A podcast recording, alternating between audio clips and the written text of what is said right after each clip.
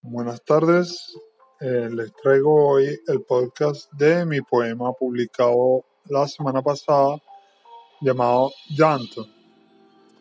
Esta canción se llama The Valley de Tupac eh, ese poema lo escribí como dice en la descripción de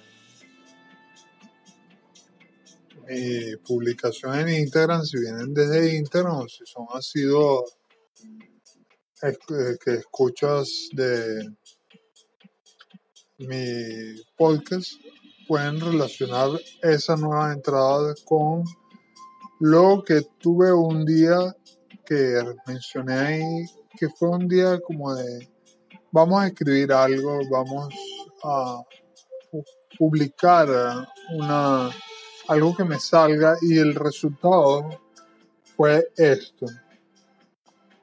Llanto.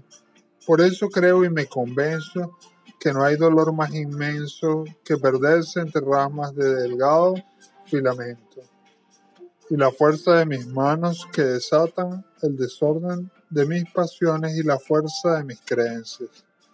Fue un pulso así como latía mi mente y corazón cuando tu fuerza me destrotó, dejando desorden mayor que mis palabras ante tu llanto.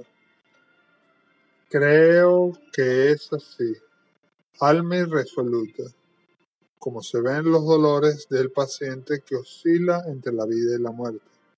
de tus celos y dime si quieres que tu voz sea escasa ante la fuerza al admitir tu muerte.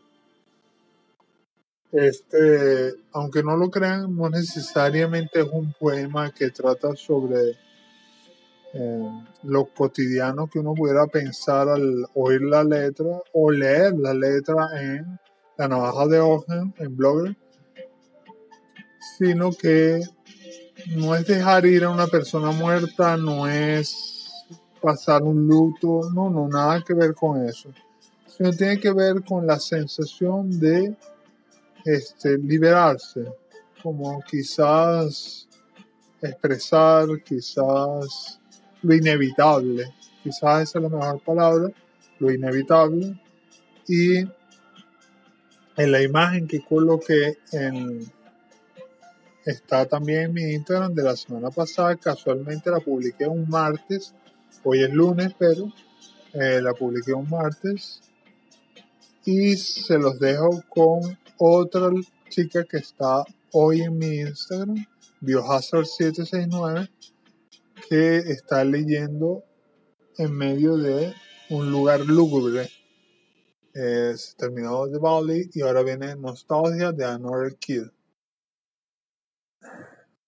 Estas canciones las pueden escuchar por Spotify y no dudo que SoundCloud o Deezer también lo tengan. O donde ustedes prefieran oír música, esta es música sin derechos de autor.